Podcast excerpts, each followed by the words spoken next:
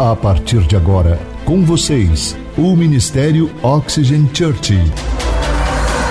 Prepare o seu coração como uma boa terra para receber uma palavra do céu, inspirada e ungida pelo Espírito Santo. Experimente agora estar debaixo de uma atmosfera na presença do Espírito Santo de Deus.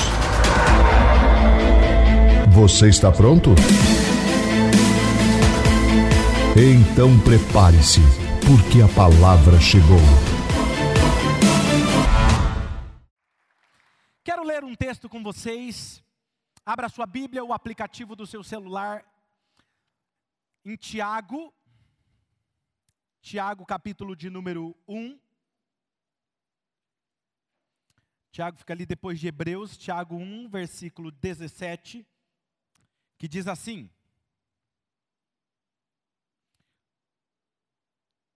Toda boa dádiva e todo dom perfeito vem de onde? Do alto, descendo do Pai das luzes, que não muda, diga comigo, ele não muda. Diga, ele nunca muda. Como sombras inconstantes, ou seja, todo dom perfeito e toda boa dádiva vem de Deus. E ele não muda. Nós estamos em um momento muito especial na história. Estamos passando por um momento onde poucos de nós já havíamos passados, passado como ser humano. Jamais imaginávamos que um dia, um dia iríamos passar por isso. Nós já até ouvimos falar de pandemia, já havíamos falar de é, pestes que assolaram a humanidade, mas nós nunca havíamos vivenciados, vivenciado algo do tipo. Nós nunca imaginávamos que um dia iríamos passar por isso. E este tempo em que nós estamos vivendo, no ano de 2020, colocou-nos em um teste, em um teste. Nós não sabíamos o que estava nos aguardando no próximo ano, nós não sabíamos de verdade. E quem concorda comigo que esse ano você foi testado? Levanta a mão. Muito bom. É, o ano passado, eu estava reouvindo as ministrações minhas do ano passado, inclusive a do Natal e a do Ano Novo. E olhando para aquilo, porque eu sempre oro e peço para Deus uma palavra específica e profética para as nossas vidas, para o tempo que estamos vivendo. E interessante que na palavra do Natal do ano passado, quem aqui lembra do tema da mensagem? Lembram disso? Era, alguém se arrisca a dar um grito aí e falar qual era? Exato, era um estranho Natal, um, um estranho presente. Quem lembra dessa palavra? E eu disse que muitos presentes de Deus, ele vem embrulhado de uma forma estranha. E quando você olha, nem parece um presente, mas que no, dentro dele existe algo de muito bom nos aguardando. E quando nós olhamos para 2020, todos talvez diriam: o que foi isso que aconteceu conosco? Um presente estranho, realmente. Porque se Deus diz que algo muito bom estava vindo, como é que aconteceu tudo isso, pastor? E aí você começa a entender que Deus já estava nos preparando com uma palavra. Não é porque o seu ano foi estranho que ele deixou de ser um presente. E é sobre isso que eu quero conversar com vocês hoje.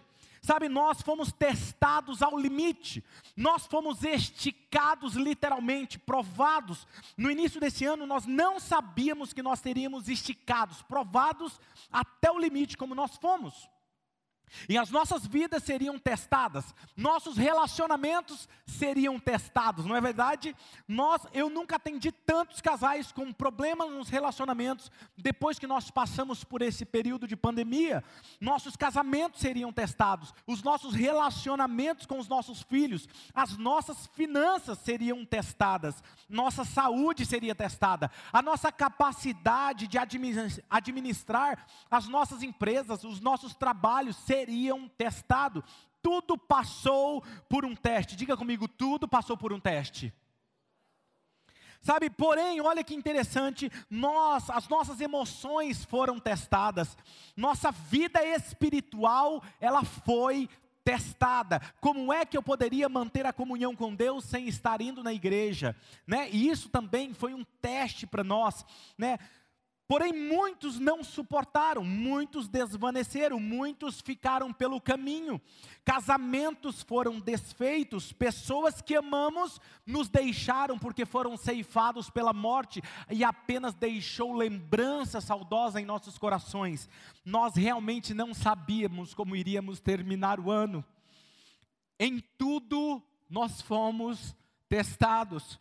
E a pergunta é que eu quero começar ministrando hoje: nós fomos aprovados.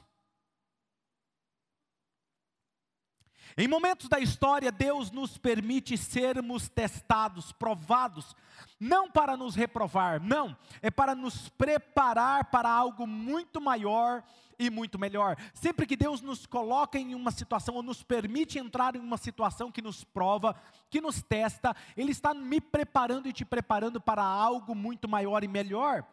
Vamos olhar, por exemplo, para Jesus como a nossa referência, Hebreus capítulo 4, versículo 15. Olha o que esse texto diz. Pois não temos um sacerdote que não possa compadecer-se das nossas fraquezas, mas sim alguém que, como nós, passou por todo tipo de tentação, porém sem pecado. Jesus ele foi testado de todas as formas, mas ele foi aprovado. E nós estamos chegando em mais um Natal. O que dizer? Quando outro dia eu estava correndo e nós estávamos conversando, eu falei, rapaz, já é dezembro, nós já estamos vendo as reuniões de Natal, como é que vai ser, como é que nós vamos realizar. E olha só, passou tão rápido, já estamos falando da vacina, logo, logo já vamos estar olhando em outra coisa, sabe? Nós chegamos no Natal, e o que dizer? Se esse Natal fosse a data para nós nos apresentarmos aprovados ou reprovados, qual seria o resultado da sua vida hoje? O que você diria? Se você olhasse para a sua vida, você falaria, eu terminei aprovado? Ou você diria, eu terminei reprovado? Qual seria a sua resposta?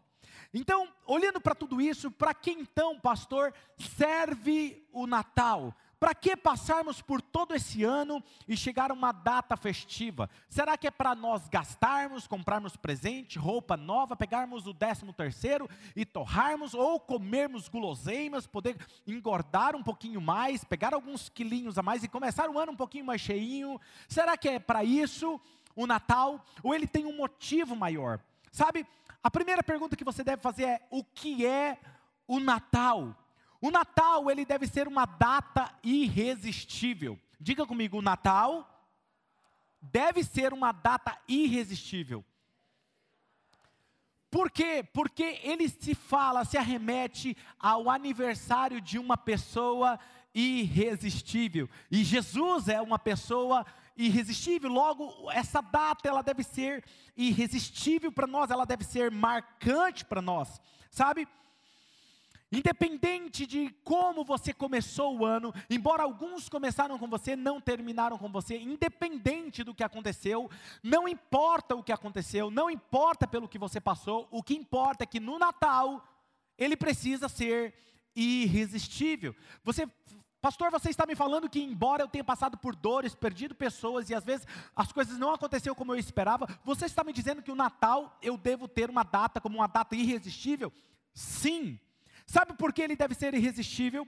Primeiro, porque essa data é associada ao nascimento de Jesus e o aniversário dele. Sabe, o aniversário é dele, mas nós queremos fazer o aniversário do nosso jeito.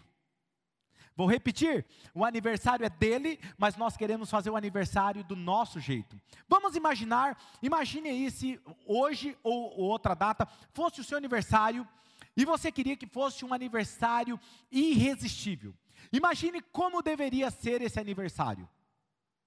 Aí você fala assim, poxa, é o meu aniversário, e ele vai ser irresistível. Chega no dia do seu aniversário, as pessoas que estão organizando o seu aniversário, eles começam, não, não, nós não vamos colocar essa música não, porque ninguém gosta dessa música. Não, não, não, não, não, não vamos colocar, vamos colocar esse outro estilo de música. Não, você quer esse presente? Não, nós não vamos, nós vamos dar o presente que nós queremos. Aí você fala assim, mas espera aí, o aniversário é de quem? Entende? O aniversário, ele quer nos dizer algo. O aniversário é para que a pessoa que está completando aquela, aquela data, ela está completando mais um ano de vida, é para que ela se sinta especial, sim ou não? E se o Natal tem a ver com o aniversário de Jesus, o mínimo que se espera é que ele se sinta especial, sim ou não? A pergunta é: será que nós fazemos ele se sentir especial? Talvez alguém muito inteligente aqui diria assim: não, pastor, mas se eu soubesse que Jesus estivesse aqui, eu ia fazer um churrascão para ele. O bom churrasco brasileiro para ele. Afinal de contas, ele nunca comeu, viveu lá na, no, no, em Israel, Jerusalém, ele não sabe o que é churrasco. Ele deveria comer a carne que eu sei fazer. Aí talvez uma irmã falar: Não, pastor, é que o senhor não sabe, eu sei fazer aquele nhoque, eu faria aquele nhoque para ele, aquela macarronada, com aquela sobremesa especial que só eu sei fazer. A pergunta é: mesmo que nós ofereceríamos tudo isso, daria talvez o um melhor presente? Não, eu pegaria todas as minhas economias e daria o melhor presente para Jesus, porque afinal de contas é para Jesus. E aí, quando eu olho para Jesus, eu vejo, olha o que esse texto diz em Mateus, capítulo 25, versículo 35 ao 40. Pois eu tive fome e vocês me deram de comer, eu tive sede e vocês me deram de beber, eu fui estrangeiro e vocês me acolheram, necessitei de roupas e vocês me vestiram, estive enfermo e vocês cuidaram de mim, eu estive preso e vocês me visitaram. Então os justos lhe responderão: Senhor, quando que nós te vimos com fome e te demos de comer, ou com sede e te demos de beber? Quando que foi que nós te vimos como estrangeiro e te acolhemos, ou necessitado de roupas e te vestimos? Quando te vimos enfermo ou preso e fomos te visitar? E o rei lhes responderá: Digo a verdade, o que vocês fizeram a algum dos meus menores irmãos, a mim fizeram. Sabe, isso me fascina em Jesus, porque me faz dizer que Ele é irresistível. Olha só, Ele olha para os seus discípulos e para aquelas pessoas à sua volta e diz: Se vocês querem fazer algo por mim, façam uns pelos outros. Quando vocês fazem uns pelos outros, vocês estão fazendo para mim. João capítulo 4, versículo 34 vai nos dizer: Disse Jesus, a minha comida é fazer a vontade daquele que me enviou e concluir a sua obra. O olhar de Jesus sempre estava pelas pessoas. Por isso que nós falamos que nessa casa a nossa visão como Oxygen é fazer tudo por Jesus e por pessoas, porque o olhar de Jesus estava por pessoas. E olhando para essa verdade, então, pastor, o que, que é o Natal? O Natal é tempo de celebrar, diga comigo, Natal é tempo de celebrar. E uma coisa eu tenho certeza, sabe que eu posso falar com toda certeza? Você fala, mas pastor, olha como foi o nosso ano. Eu vou te dizer uma verdade: poderia ser muito pior.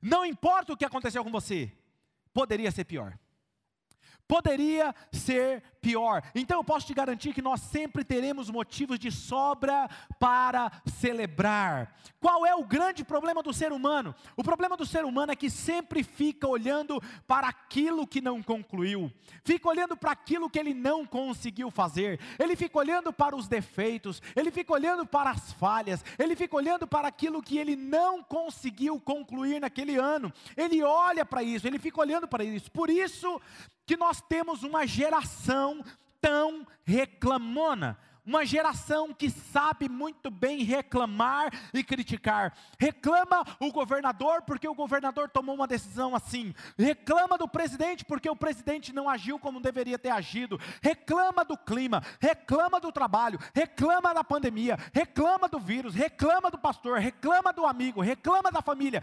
Nós estamos treinando os nossos sentidos a sempre estar com o olhar voltado para aquilo que não foi concluído, para aquilo que não está perfeito para aquilo que eu não consegui fazer. E o que nós não percebemos é que quando nós treinamos o nosso olhar dessa forma, nós estamos treinando o nosso olhar para encontrar frustração. Como assim, pastor? Porque todas as vezes que você fica de olho para aquilo que não concluiu, fica de olho nas falhas, olho nos defeitos, olho naquilo que você não conseguiu fazer. Deixa eu te falar algo, quando você faz isso, isso gera desgaste. E quando você fica com o olhar em cima dos desgastes, vai te gerar frustração. Da frustração vem a depressão. Tem alguém comigo aqui hoje? Sabe? Então, quando você olha para isso, eles não sabem e eles não percebem que olhar para aquilo que não foi feito é estar com o olhar treinado para encontrar a frustração. Por isso, há um aumento do índice de pessoas cada vez mais frustradas. E quando eu estou frustrado, qual é a minha primeira reação? Buscar algo novo. Buscar algo novo. A pessoa fala assim: não, eu preciso buscar algo novo. E o que, que ela faz? A primeira sensação de alguém frustrado é o seguinte: eu preciso trocar de casamento. Se ele é casado, ele quer trocar de casamento. Ele quer arrumar uma outra pessoa. Se ele está num trabalho, não, meu negócio não é isso. Meu problema é que eu tenho que encontrar um trabalho melhor. Não, eu tenho que trocar é o carro. Não, eu tenho que trocar a casa. Não, eu não consigo trocar a casa. Não, mas eu preciso reformar a casa. É o sentimento de frustração. Deixa eu te falar algo, para resolver a sua frustração, você não precisa encontrar na, algo novo para fazer. Você precisa encontrar a sua satisfação em Jesus. Quando você está satisfeito em Jesus, você está pleno. Quando você está pleno, você passa por qualquer circunstância bem, de bem com a vida, com um olhar diferente.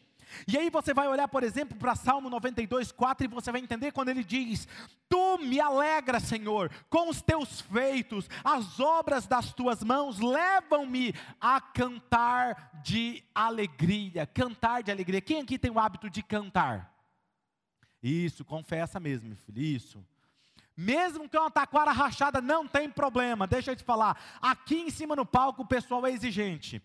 O Tiaguinho é exigente, não, se desafinar, vamos lá dar uma ajustada, vamos treinar, porque é importante também a excelência, mas lá na sua casa, lá no seu carro, quando você está começando o seu dia, quando você recebe aquela notícia que quer roubar a sua alegria, coloque a melhor música que você pode no rádio, coloque ela, liga o volume um pouquinho mais em cima e comece a cantar, mesmo que você não sabe cantar, se arrisque, porque quando nós adoramos, nós estamos falando quem está no controle da nossa vida, porque quando eu fico preocupado, eu estou colocando o problema problema como fonte da minha adoração, mas quando eu olho para Jesus, eu estou colocando Ele como a minha fonte da minha adoração. É Ele que está no controle, não o meu problema. Tem alguém comigo aqui nessa manhã? Muito bom. Agora, pastor, como que eu faço para encontrar motivos para celebrar? Tem, tem como eu fazer isso? Tem. Olhe para os problemas que surgirem e veja como eles poderiam ser pior. Surgiu um problema novo na sua vida, se pergunte: se esse problema tem como ele se tornar um pouquinho pior? Tente olhar dessa forma e você vai ver que poderia ser pior. Por exemplo, vou te ajudar com isso. Se o meu problema, talvez você vai dizer, mas pastor, meu problema é o meu filho. O meu filho faz isso, o meu filho é aquilo outro. Deixa eu te falar algo, só tem problema com filho quem tem não, pastor, mas eu é, é, o seguinte, é que o meu problema é com os meus pais, meu pai, minha mãe, você não tem noção, você não conhece eles. Só tem problema com pai e mãe quem tem? Pai e mãe. Só tem problema com a profissão. Não, pastor, eu estou com problema na minha profissão. Eu só tenho problema com o meu trabalho. Só tem pro problema com o trabalho com a sua profissão quem tem uma profissão e quem tem um trabalho. Não, mas é que o meu trabalho, meu problema, perdão, está na minha empresa. Só tem problema com a empresa quem tem empresa. Não, o problema é o meu funcionário, é o meu cliente. Só tem problema com cliente, com funcionário. Quem tem funcionário, quem tem cliente. Não é que o problema está no telhado da minha casa, só tem problema com o telhado de casa quem tem uma casa. Não, o problema é o meu cachorro. Não, só tem problema com cachorro quem tem cachorro. Você percebe que nós estamos acostumados a olhar e colocar o problema, né, a culpa nos outros, mas na verdade a solução está em eu olhar para aquilo de forma diferente. Sabe, e assim, quando você olha dessa forma, você começa a encontrar motivos de sobra para celebrar. Segundo motivo, Natal é tempo de receber e dar. Receber e dar. Diga comigo, Natal é tempo de receber e dar. Olha para o seu cônjuge agora, ou para o seu namorado, ou para as pessoas que estão mais próximas, assim, agora é a hora de você escolher aquele presente para mim. Isso, aí aquele, fala assim, capricha. Você quer ver que agora eu vou colocar essa pessoa agora? Você vira agora para ela e fala assim, porque eu já caprichei no presente para você. Aí, ó, tá vendo? Vocês são demais, né, gente? Agora você ri, né? Por que, que existe a cultura de dar e receber presentes? Porque Natal, ele representa a natureza daquele que tudo criou. A generosidade e a abundância está atrelada à natureza do nosso Pai. O primeiro texto que nós lemos diz o que? Toda boa dádiva e todo dom perfeito vem de quem? Então nunca imagine que Deus enviou algo ruim para você. Porque tudo que é bom, tudo que é perfeito, vem dele. E tudo que o inimigo quer que você acredite que é Deus que enviou algo ruim para você. Sabe? Então, isso é da cultura dele, é a cultura da natureza dele, e esse é o nosso primeiro exemplo. Dar e receber presentes representa abundância e generosidade e reconhecimento. O nosso problema é que quando nós damos um presente, nós recebemos um inferior. Quem aqui já entrou num amigo secreto? Por que, que vocês estão rindo? Calma, gente. Vocês não sabem o que, que eu vou falar? Vocês estão com revelação, tá vendo? Literalmente vocês receberam a revelação da palavra antes de eu falar. Ó, antes de eu pensar, vocês já sabiam o que eu ia falar. Espiritualidade profunda é essa, hein? Quem aqui entrou num amigo secreto, foi lá, você estava feliz da vida, foi lá e comprou o melhor presente. E você deu o presente. E ganhou um presente bem fuleirinho. Para não dizer outra coisa. Quem aqui já aconteceu isso com você? Levanta a mão, que eu já aconteceu isso comigo. Lembra, agora vamos lá. Lembra o sentimento que você teve? Lembra ou não? Lembra que você comentou com alguém? Fofocou. Posso falar um negócio? Não fica chateado comigo, não. Esse sentimento nunca deveria ser gerado no nosso coração.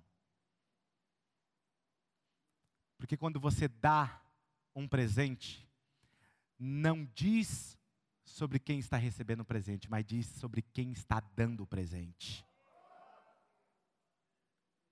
Eu deveria ficar feliz que eu consegui dar o melhor presente. Se a pessoa não reconheceu e não deu algo bom para mim, não importa, porque o presente diz sobre mim que estou dando, não sobre ele que está recebendo. Quem está comigo, gente? Olha só. Deveríamos ficar felizes em sempre poder dar algo muito bom, muito melhor. Então, sempre que você puder dar um presente, escolha sempre o melhor. Escolha sempre o melhor. Não, nem sempre o melhor é o mais caro. Dar o melhor é dar o melhor dentro das suas condições. Isso é dar o melhor. Crie esse hábito de fazer isso, crie o hábito de honrar as pessoas. Mas e se eu não receber um presente igual ou melhor? Não tem problema. Porque quando você dá um presente, está falando sobre o seu coração e não sobre o outro. Agora olha isso. Por quê? Porque aquilo diz sobre você. Lembra que eu falei de dar e receber presente no Natal deveria refletir a natureza generosa do nosso Pai? Vamos olhar para o que ele fez? Quando você olha para o Pai, olha só em João 3,16. Todos aqui conhecem esse texto, vamos ler juntos de forma decorada, vamos lá? Um, dois, três. Por quê? Para que todo aquele que nele crê não pereça, mas tenha vida eterna. Ele amou o mundo de tal maneira que ele deu. Diga comigo assim: ele deu. Escuta, foi pelo fato de ele amar que ele deu. Escute isso. Dar é a melhor expressão de amor. Quando você não dá, está faltando alguma coisa relacionada ao amor. O dar está relacionado ao amor. Perceba que Deus amou, por isso Ele deu. O dar é a expressão do amor, mesmo que aquele que recebe não reconheça. Porque o presente sempre vai dizer algo sobre a natureza de quem está dando, não sobre quem está recebendo. Quem recebe é alvo do favor de Deus, ou é alvo do seu favor, mas o generoso é quem está dando. O que, que você quer ser? Alvo do favor ou você quer ser o generoso? Eu prefiro ter para dar. Nem todos reconheceram o ato de Deus até hoje. Nem todos reconheceram e receberam Jesus, mas só é capaz de ser generoso quem tem essa natureza. E eu só tenho essa natureza quando eu tenho esse relacionamento com Jesus e Ele gera esse amor em mim. A palavra de Deus diz que nós, o amor de Deus é derramado em nossos corações pelo Espírito Santo. Eu só posso receber esse amor se eu tenho um relacionamento com Deus, porque eu só recebo do Espírito quando eu tenho esse relacionamento com Ele. Agora deixa eu fazer uma pergunta para você. As pessoas falam assim, pastor, quando o senhor faz aquelas perguntas na pregação, o senhor dá um soco de luva de boxe, né? Vamos lá então, então segura aí. Quantas coisas vocês deixaram de, deixaram de acontecer em sua vida esse ano? Por falta de você dar. Dar o seu tempo para quem você ama. Dar amor. Dar a sua dedicação. Dar os seus talentos para servir dar o seu olhar talentoso sobre a sua administração na sua empresa ou no trabalho. Quem foi prejudicado porque você deixou de dar atenção, deixou de dar a Deus o que é de Deus? Quando você deixa de dar, o problema não está no dar, está no amor. Mateus capítulo 25, versículo 24 ao 27, olha o que diz. Por fim veio o que tinha recebido um talento e disse: eu sabia que o Senhor é um homem severo, que colhe onde não plantou e junta onde não semeou. Por isso eu tive medo, diga comigo, tive medo. Se ele tivesse amor, a ação dele teria sido diferente. Porque o verdadeiro amor lança fora todo medo. Por isso eu tive medo. Eu saí e escondi o seu talento no chão. Veja, aqui está o que pertence ao Senhor. O Senhor respondeu: servo mal e negligente. Você sabia que eu colho onde não plantei e junto onde não semeei? Então você deveria ter confiado o meu dinheiro aos banqueiros, para que quando eu voltasse recebesse de volta os juros. Por que, que esse servo foi corrigido, gente? Porque ele estancou o que deveria fluir. Tudo que Deus me dá é para ser multiplicado e compartilhado. Deus nunca vai te dar um talento para você ser reconhecido porque você é. Ele te dá um talento para alcançar outras vidas. Ele nunca vai te abençoar financeiramente, simplesmente, simplesmente para você ter uma vida luxuosa. Você pode ter uma vida luxuosa, mas é para você compartilhar e ajudar outras pessoas. Não é sobre mim, não é sobre você, é sobre pessoas. O aniversário é do jeito dele, não do meu jeito. Quem está me entendendo? Quando nós não damos, quando nós não entregamos, não criamos um fluxo da bênção de Deus sobre as nossas vidas. As coisas precisam vir e ir, elas precisam fluir naturalmente. Nós precisamos dar e receber, receber e dar. Quem está me entendendo? Muita coisa desastrosa e ruins nos acontecem na vida. Não é pelo fato que nós temos que aconteceu algo ruim. Pode observar ela geralmente acontece na nossa vida pelo fato de nós não darmos, não darmos tempo, não darmos amor, não entregar dedicação, não oferecer ajuda, não dar atenção devida à pessoa que amamos, não dar a Deus o que é de Deus, não dar, não dar, não dar, não dar, estanca a fonte da bênção sobre a nossa casa. Dar algo abre espaço para recebermos mais. Quantas pessoas, às vezes, você olha, por exemplo, no seu guarda-roupa, tem lá várias roupas. Aí você fala assim: não, mas essa aqui eu não vou dar, não. Quanto tempo faz que você usou aquela roupa? É, já fizeram, ó. Sapato, irmãs. Tem umas irmãs que eu acho que tem a revelação da centopeia. Irmã, não tem problema, você pode ter vários, desde que você use. Qual foi a última vez que você usou aquele sapato? Tem alguém que não tem um sapato. Que tal você compartilhar? Que tal você pegar aquela roupa que você não usa há muito tempo e dar? Quando você dá, você abre espaço para receber mais. Quem quer receber mais? Dar. Sabe, dar algo abre espaço. Eu estou dizendo, Deus, eu estou pronto para receber e compartilhar. Lembre-se que o Natal, o aniversário é dele, é do jeito dele e não do nosso. É sobre dar, entregar sempre o nosso melhor. O nosso melhor nos relacionamentos, o nosso melhor no casamento, o nosso melhor no trabalho, o melhor em nossa casa, o melhor a Deus, o melhor ao mundo, o melhor às pessoas. Pois não é sobre quem recebe, é sobre quem está dando. E quando eu dou, eu estou falando o que está dentro do meu coração. Nesse período de teste, nesse ano, o quanto você deu. Terceiro, Natal é tempo de recomeçar. Diga comigo, Natal é tempo de recomeçar. Se prepare, porque daqui para frente, agora até o final da mensagem, eu vou falar algo forte com você. Vai mexer com você.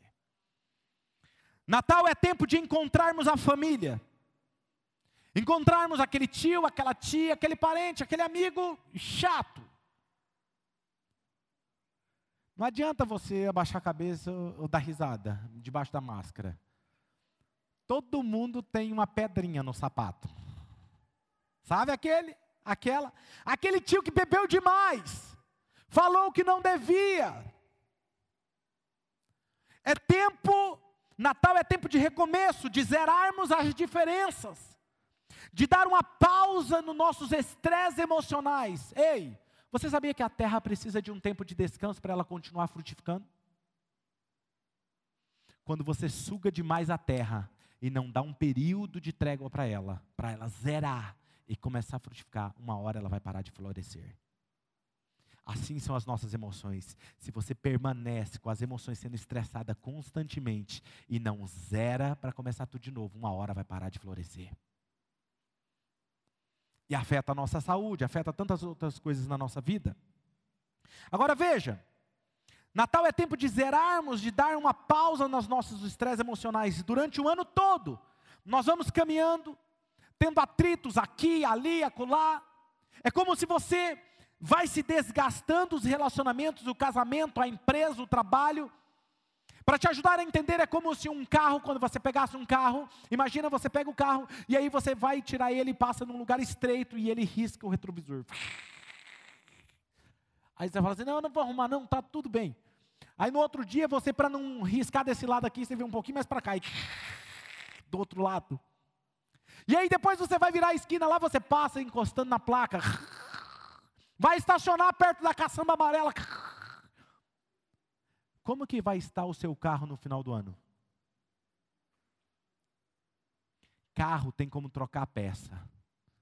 Sua vida é uma única vida.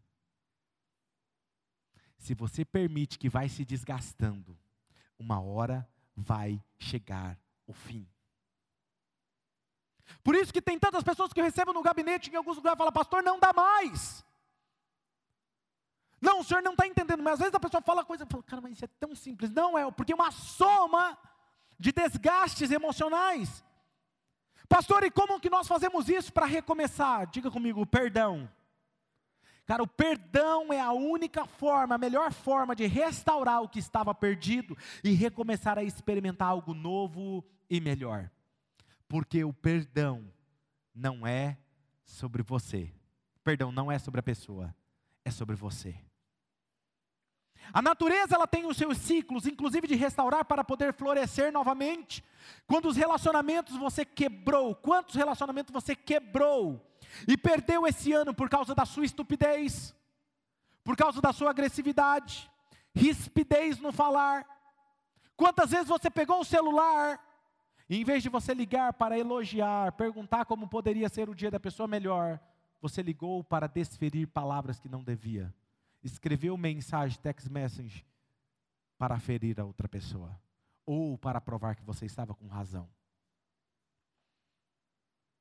Tudo por causa do nosso ego, do nosso orgulho, somos capazes de machucar, ferir as pessoas que nós amamos, só para dizermos que nós estávamos certos. E eu comecei a me perguntar por que, que as pessoas geralmente fazem isso? Por que, que as pessoas insistem em ferir as pessoas que amam? E eu cheguei a uma conclusão. Nós fazemos isso porque nós acreditamos que aquela pessoa sempre vai estar ali. Se eu fizer isso aqui, ela vai estar ali. Meu cônjuge vai estar ali. Não, meu filho sempre vai estar ali. Meu pai, minha mãe, eu posso falar assim com eles, porque eles sempre vão estar ali. Meu cliente sempre vai estar ali. Meu funcionário sempre vai estar ali.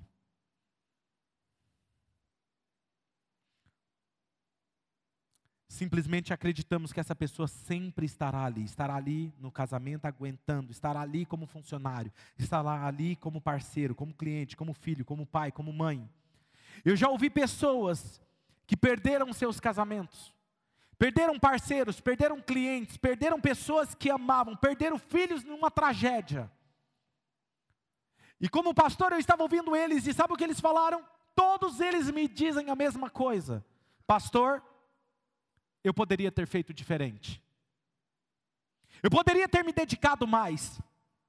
Eu poderia ter dado mais tempo. Eu poderia ter dado mais atenção. Você vê que tem a ver com dar? Eu poderia, mesmo quando eu estava cansado, eu deveria, mesmo cansado, ter sentado no sofá para assistir ou para conversar, mesmo que eu pegasse no sono. Eles saberiam hoje que eu os amei, mesmo quando eu estava cansado. Eu iria, pastor, preferir que eles soubessem que eu os amava que eu sempre os amei, teria sido tão diferente, pastor. Se eu tivesse sido um pouco mais flexível, rido um pouco mais dos nossos erros em vez de ser tão crítico. Se eu tivesse dado a mão quando eles mais precisaram. Eu preferia, pastor, ter me calado e em silêncio ouvisse mais, mesmo quando tudo que estava saindo da boca da outra pessoa fosse confuso eu teria dito que amava mais, mesmo em meio a uma discussão calorosa. O perdão é o único poder para restaurar qualquer relacionamento.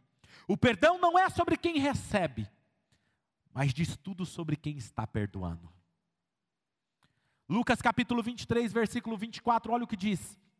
Jesus disse: Pai, perdoa-lhes, pois eles não sabem o que estão fazendo. Então eles dividiram as roupas dele e tiraram sorte. Jesus disse: Pai, perdoa eles, porque eles não sabem o que fazem. Quando Jesus deu o perdão, estava dizendo algo sobre o coração dele. Quando nós não temos coragem de perdoar, não é porque o outro é uma pessoa difícil de ser perdoada, é porque o nosso coração é orgulhoso demais para dar. Não é sobre o outro, é sobre eu e você. O perdão, ele rompe com as amarras que nos prendem e nos afundam em um poço. Quarto, Natal é tempo de gratidão. Diga comigo, Natal é tempo de gratidão. Ser grato abre espaço para receber mais eu não posso receber se eu não reconheço a fonte do meu bem. Eu preciso ser grato. Precisamos ser gratos aos nossos cônjuges. Precisamos ser gratos, às vezes, apenas com um olhar, com um sorriso.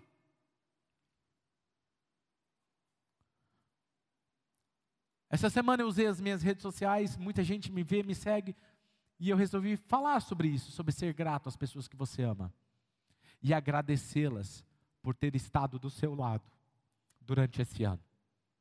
E eu fiz isso pela pastora Mari. Não fiz isso para me aparecer, eu fiz isso para honrar ela. Ela, na verdade, ela nem está acostumada a olhar as redes sociais. Eu que tenho que chegar, ó, fiz uma dedicação para você. Você quer olhar? Faça isso com o seu funcionário. Às vezes seu funcionário ficou lá durante o ano todo. Você nunca parou, olhou nos olhos dele e disse assim, cara, Obrigado. Obrigado por você ser essa pessoa e destacar as qualidades dele ou dela. Olhar para os amigos e dizer, cara, obrigado porque você foi meu amigo, cara, durante esse ano todo. Porque quando eu não tinha com quem conversar, você estava ali. Sabe, nós precisamos criar o hábito de ser grato às pessoas. Olhar para o nosso cônjuge e dizer obrigado, obrigado por fazer o almoço. Obrigado por essa fazer essa janta. Às vezes você chega cansada E mesmo assim cansada, você vai para a cozinha. Você já falou isso para sua esposa? Obrigado, amor, porque você lava a louça mesmo quando as suas unhas estão feitas. Mamãe, obrigado. Obrigado porque a senhora nunca deixou de cuidar de mim. Mesmo quando eu era bebê, que dava cólica à noite de madrugada, você levantava e cuidava de mim. Obrigado, obrigado, obrigado, obrigado. Obrigado, amor. Obrigado porque você vai para o trabalho todos os dias. Eu nunca te disse isso. Mas obrigado, amor, porque você vai para o trabalho todo dia para nos sustentar, para cuidar de nós. Diga isso para o seu marido. Obrigado por se dedicar ao trabalho, passar por tudo que você passa no trabalho. Mas nós somos mais fáceis criticar do que amar e perdoar. Obrigado por me ouvir. Obrigado por ser meu amigo, obrigado porque eu precisei de alguém e você estava lá, obrigado por ser companheiro, obrigado por ser um funcionário excelente, obrigado por ser um cliente incrível. Obrigado porque se não fosse você, a minha empresa não estava de pé hoje. Obrigado porque eu sou tão grato, porque juntos nós estamos construindo algo lindo juntos. Eu quero dizer algo para vocês como igreja Oxygen Church. Obrigado. Obrigado porque quando eu não tinha ninguém para pastorear, vocês foram chegando de pouco a pouco. E se hoje eu sou um pastor, é porque eu tenho pessoas. Obrigado por vocês serem quem vocês são. Obrigado, voluntários, por vocês serem quem vocês são. Os melhores.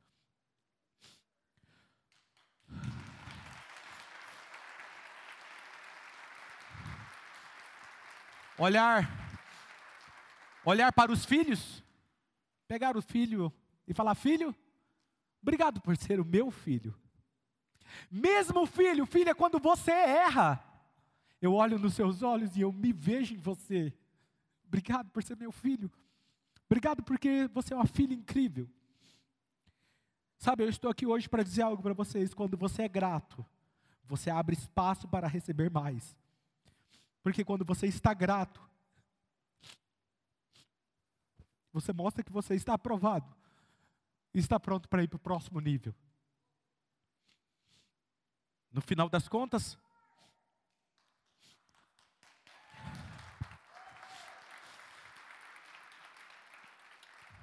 no final das contas, não importa quantos anos você vai viver nessa vida. Já fiz vários velórios e sempre falo isso que eu estou falando aqui agora para vocês.